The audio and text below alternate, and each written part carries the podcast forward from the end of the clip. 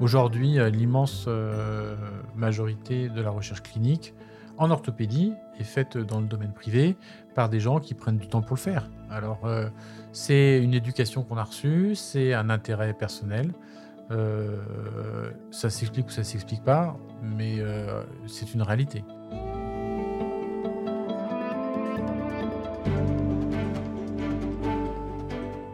Bienvenue dans À l'épreuve des données scientifiques, la deuxième saison de Médecine, Sciences et Recherche clinique, podcast proposé par la direction Recherche et Enseignement de Ramsay Santé. Pour cette nouvelle saison, nous allons à la rencontre de médecins-chercheurs qui ont clôturé leur essai clinique et qui ont réussi à publier les résultats de leur étude. Quel soulagement et quel travail aussi. Avec eux, nous allons revenir sur leur parcours, depuis l'idée originelle au travail méthodologique initial, du calcul statistique du nombre de sujets nécessaires à la mise en œuvre sur le terrain avec les équipes et les patients, et bien sûr du sacro-saint recueil des données, pour finir par leur analyse et la publication. Intensité, espoir, frustration, le travail scientifique n'est pas de tout repos.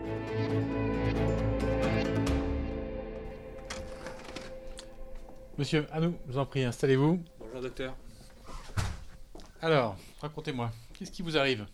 Euh, Je viens voir pour euh, mes épaules, surtout, surtout la gauche. Ça fait très longtemps en fait, ça remonte depuis, euh, depuis l'enfance. J'ai toujours eu des douleurs, sans qu'on ait trop pu m'expliquer, on m'a conseillé de venir vous voir. les épaules qui sont touchées, mais... Aujourd'hui, nous allons à la clinique Mossin, dans le 19e arrondissement de Paris, rencontrer un spécialiste de l'épaule, le docteur Geoffroy Nourissa, chirurgien orthopédiste. Habitué à mener des projets de recherche publiés dans des revues scientifiques à haut impact factor, il est particulièrement fier de la dernière en date, l'évaluation d'une cohorte de patients atteints de syndrome d'Ehlers dans l'os. Pourquoi?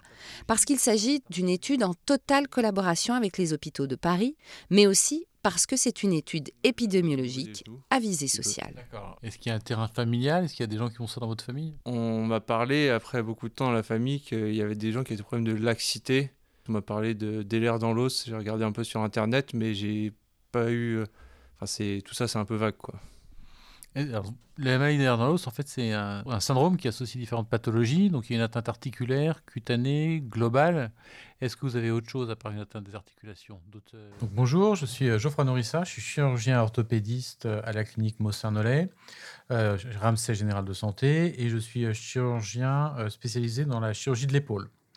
J'ai aussi comme autre casquette d'être attaché euh, à l'université euh, Paris-Ouest, notamment à l'hôpital de Garches, au centre de référence français pour le syndrome d'Ehlers dans l'os hypermobile, qui est un centre euh, qui est hyper spécialisé où tous les patients atteints de cette maladie doivent normalement être suivis puisque c'est le seul centre en France.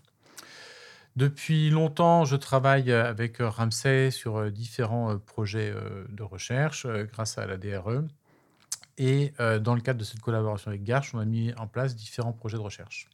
C'est-à-dire que vous êtes assez habitué à faire des études, si je comprends bien. Depuis le début de ma collaboration chez Ramsay, oui. Après, tous chirurgiens orthopédistes dans notre cursus de formation universitaire, on a des étapes importantes euh, de recherche, puisqu'en fait, on a notre thèse de médecine, et puis après, dans notre clinica, on doit aussi faire de la recherche, ça fait partie de notre formation universitaire. Pour ma part, j'ai eu un cursus un peu particulier, puisque je suis resté euh, pratiquement dix ans à l'hôpital, euh, dans le but de faire une carrière universitaire. Et puis les aléas de la vie professionnelle ont fait que j'ai quitté l'hôpital, et j'ai décidé de continuer cette recherche en collaboration avec des laboratoires INSERM, avec des laboratoires aussi euh, euh, de biomécanique. Et j'ai trouvé, euh, en l'occurrence chez Ramsay, un support logistique et financier intéressant pour pérenniser cette recherche. Est-ce que, dites-moi si je me trompe, mais plus on est spécialisé, plus on va faire des études ou pas du tout?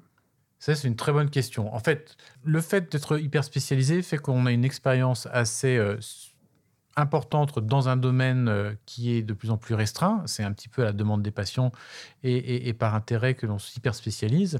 Et du coup, on se retrouve à traiter des situations plus complexes. Et très souvent, pour répondre à cette complexité, eh bien, la recherche, que ce soit fondamentale ou clinique, vient nous aider. Pour cette étude en particulier dont on va parler, c'est une étude parmi d'autres ou celle-là était vraiment particulièrement importante? Alors, cette étude était particulière euh, au sein des différentes études qu'on a mis en place avec Ramsay. Euh, d'abord parce que c'était une vraie collaboration avec l'assistance publique des hôpitaux de Paris. En effet, euh, au début de la DRE, euh, l'idée était essentiellement de promouvoir la recherche au sein de Ramsay et des établissements euh, Ramsay Général de Santé.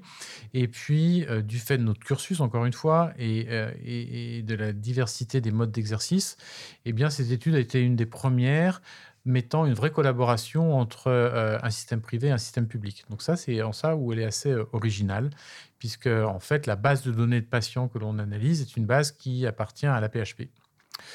L'autre côté euh, original euh, de cette étude, c'est par rapport aux autres qui ont été déjà euh, actés, c'est qu'en effet, c'est une étude qui est une étude épidémiologique et pas une étude abordant des résultats cliniques d'une série de prothèses, d'opérations, etc.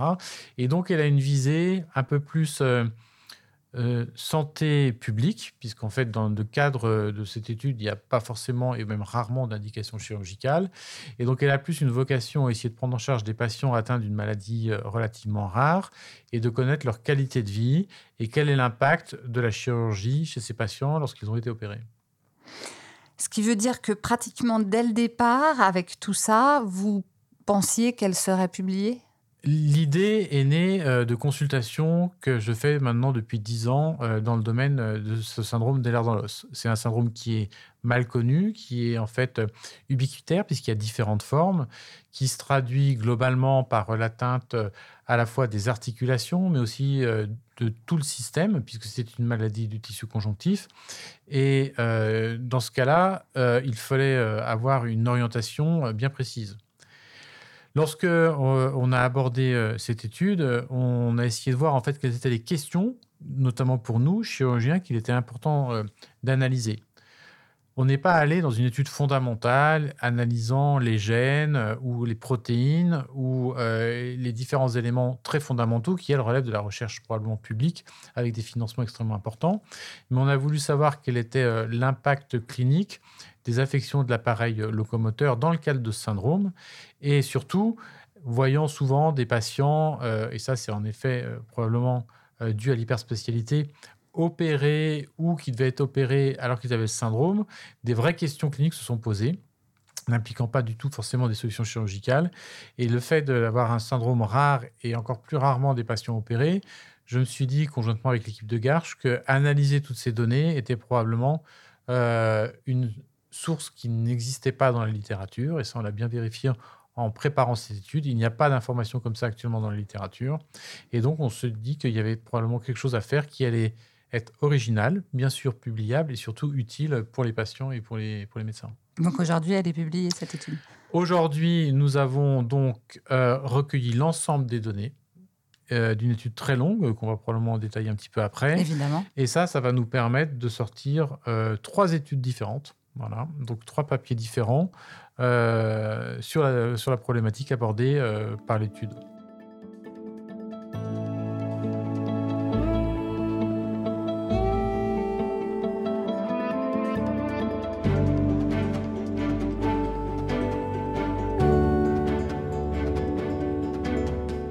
Alors justement, parlons de cette étude. 190 euh, patients, c'est bien ça que j'ai lu? Alors, en fait, euh, l'idée était la suivante. Il existe donc à Garches euh, une, une, collection de, de, On appelle ça une cohorte de patients qui, depuis 10 ans, sont suivis pour le syndrome et qui sont étiquetés de manière très précise comme patients présentant un syndrome de dans l'os hypermobile. Il existe donc différentes formes de ce syndrome. Il y a des formes vasculaires et le centre de référence est, localisé à l'hôpital européen Georges Pompidou. Et à Garches, donc depuis longtemps, le docteur Benistan euh, collige l'ensemble de ces dossiers. Et euh, il y a donc une banque de données de plus de 3000 patients qui rentrent selon les critères officiels euh, dans le cadre d'un syndrome de l'air dans l'os hypermobile. On a décidé ensemble de lancer cette étude qui consistait à analyser les 3000 dossiers pour savoir ceux qui avaient été opérés du genou, de l'épaule, de la cheville ou de la main. on a exclu les problèmes de rachis et de retrouver dans les archives tous ceux qui avaient été opérés euh, dans leur vie et de les contacter. Donc il y a eu un énorme travail qui a été fait par des attachés de recherche clinique euh, de chez Ramsay, mais aussi du service de Garches, pour sortir des archives ces 3000 dossiers qui ont été tous analysés et colliger là-dedans ceux des patients qui ont été opérés. On a donc retrouvé en effet presque 200 patients qui avaient été opérés. Et sur ces 200 patients, on a regardé ceux qui avaient été opérés, quelle était l'opération. Et bien sûr, puisque nous avions eu une autorisation du comité d'éthique, on a recontacté un par un ces patients pour savoir quelle avait été l'opération qu'ils avaient eue, est-ce que ça avait amélioré euh, leur état fonctionnel et quel était aujourd'hui euh, l'état fonctionnel de leur articulation opérée? C'est des populations très jeunes, euh, chez des patients qui souffrent beaucoup et pour lesquels on est souvent dans une impasse thérapeutique en tant que chirurgien orthopédiste. Ces patients, ils voient beaucoup de kinés, si j'ai bien compris. La première chose qui m'a surpris dans notre cohorte de patients, c'est qu'il y ait aussi peu de patients opérés. Et donc ces patients relèvent en effet d'une prise en charge en rééducation, qui est souvent complexe parce que euh, c'est une rééducation qui est caractérisée par le fait que chez les patients hyperlaxes, donc des patients avec des articulations extrêmement mobiles, la kiné est souvent très douloureuse. Et donc, en fait, on se retrouve avec des gens qui nous disent ben, la kiné marche pas. C'est pas que la kiné marche pas, c'est qu'elle doit être bien particulière, bien expliquée, souvent par des kinés un peu spécialisés, parce que c'est des gens qui ont quand même une maladie euh, complexe. Et c'est pourquoi cette euh, pathologie relève surtout, oui, de, plus que de la rééducation classique, d'une réadaptation, d'un reconditionnement des articulations pour fonctionner avec moins de douleur. Parfait. Et vous relâchez. Ok, maintenant, on va faire un autre exercice. Donc là, vous allez. Le mouvement, ça va être d'écarter le coude contre et de pousser contre ma main. Donc on va faire la même chose. Vous allez inspirer par le nez et puis vous allez souffler par la bouche et vous allez essayer d'écarter le coude. On y va. Vous inspirez. Allez-y, vous soufflez et vous poussez contre ma main. Très très bien. Allez-y, allez-y. Pas de douleur, tout va bien? Ok. Et on relâche. Alors, on a compris comment vous aviez trouvé ces patients. Euh, euh, comment a été le, suivi, en fait? Cette étude a été initiée juste avant le Covid. D'accord? Et en fait, aujourd'hui, dans la mesure où notre but, c'était non pas de savoir si euh, l'articulation opérée était stable, c'était surtout de savoir si la fonction était meilleure et la qualité de vie était meilleure. Encore une fois, les patients viennent en consultation parce qu'ils ont des douleurs et pas forcément parce qu'ils se déboîtent. Ils ont l'impression de se déboîter et souvent ils ont des mouvements articulaires anormaux, mais le maître symptôme, ce n'est pas l'instabilité mais la douleur. Et donc, on a, et, cette douleur a un impact majeur sur la qualité de vie. Les patients ne peuvent plus marcher quand ils ont des problèmes de genoux, ils prennent des doses importantes de morphine. Et notre question était de savoir, en fait, si euh, ces symptômes qui étaient préopératoires disparaissaient. Donc, on n'a pas eu besoin de les voir puisque c'était pas un examen clinique qu'on faisait, mais certainement un interrogatoire. Donc, l'ensemble des patients a été rappelé euh, par euh, l'équipe de Garches et par euh, une de nos internes qui était ici au Mossin et qui a fait un énorme travail et qui a rappelé pendant six mois tous les patients chez eux. Et l'écriture là-dedans, à la fin? Alors aujourd'hui, on est au stade de l'écriture. Il y a. Euh, ah d'accord, c'est pas encore publié totalement. Non, on est au stade de l'écriture. On a analysé toutes les données, la, banque de, la, base de données est fermée, on a fait nos statistiques. Et en fait, on essaye de répondre à trois questions. Donc, le premier papier sur l'anesthésie va être écrit par euh, Ramsey, qui euh, fournit un support logistique. Les deux autres vont être écrits par bah, mon interne qui a fait son étude sur, qui a revu tous les patients, et celui sur l'épaule, c'est moi. C'est quand même énormément de travail, non En plus de votre vie de médecin. Oui. c'est vrai. Après, euh, euh, c'est un choix euh, personnel de vouloir répondre à des questions. c'est un mode de, travail. on a dans tous les métiers des gens qui, qui sont intéressés pour faire un peu plus dans leur métier que simplement la pratique quotidienne. Aujourd'hui, l'immense majorité de la recherche clinique en orthopédie est faite dans le domaine privé par des gens qui prennent du temps pour le faire. Alors, euh, c'est une éducation qu'on a reçue, c'est un intérêt personnel. Euh, ça s'explique ou ça s'explique pas, mais euh, c'est une réalité.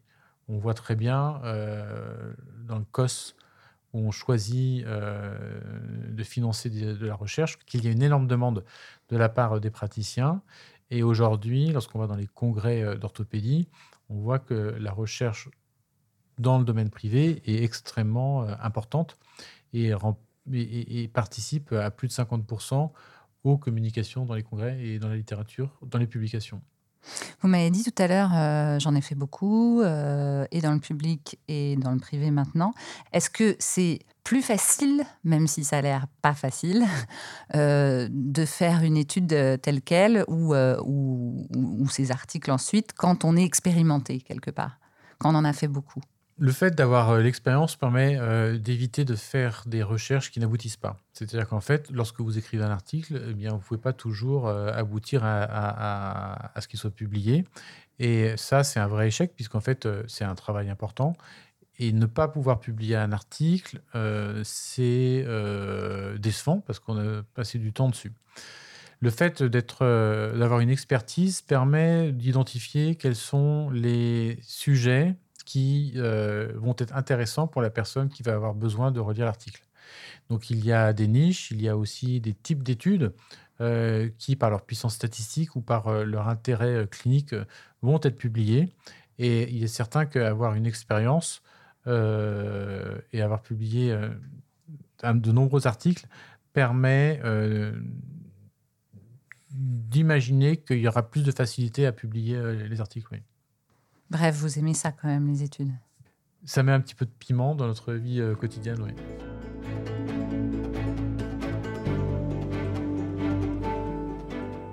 Retrouvez tous les épisodes du podcast Médecine, Sciences et Recherche clinique sur le site internet de la Direction Recherche et Enseignement Ramsay Santé.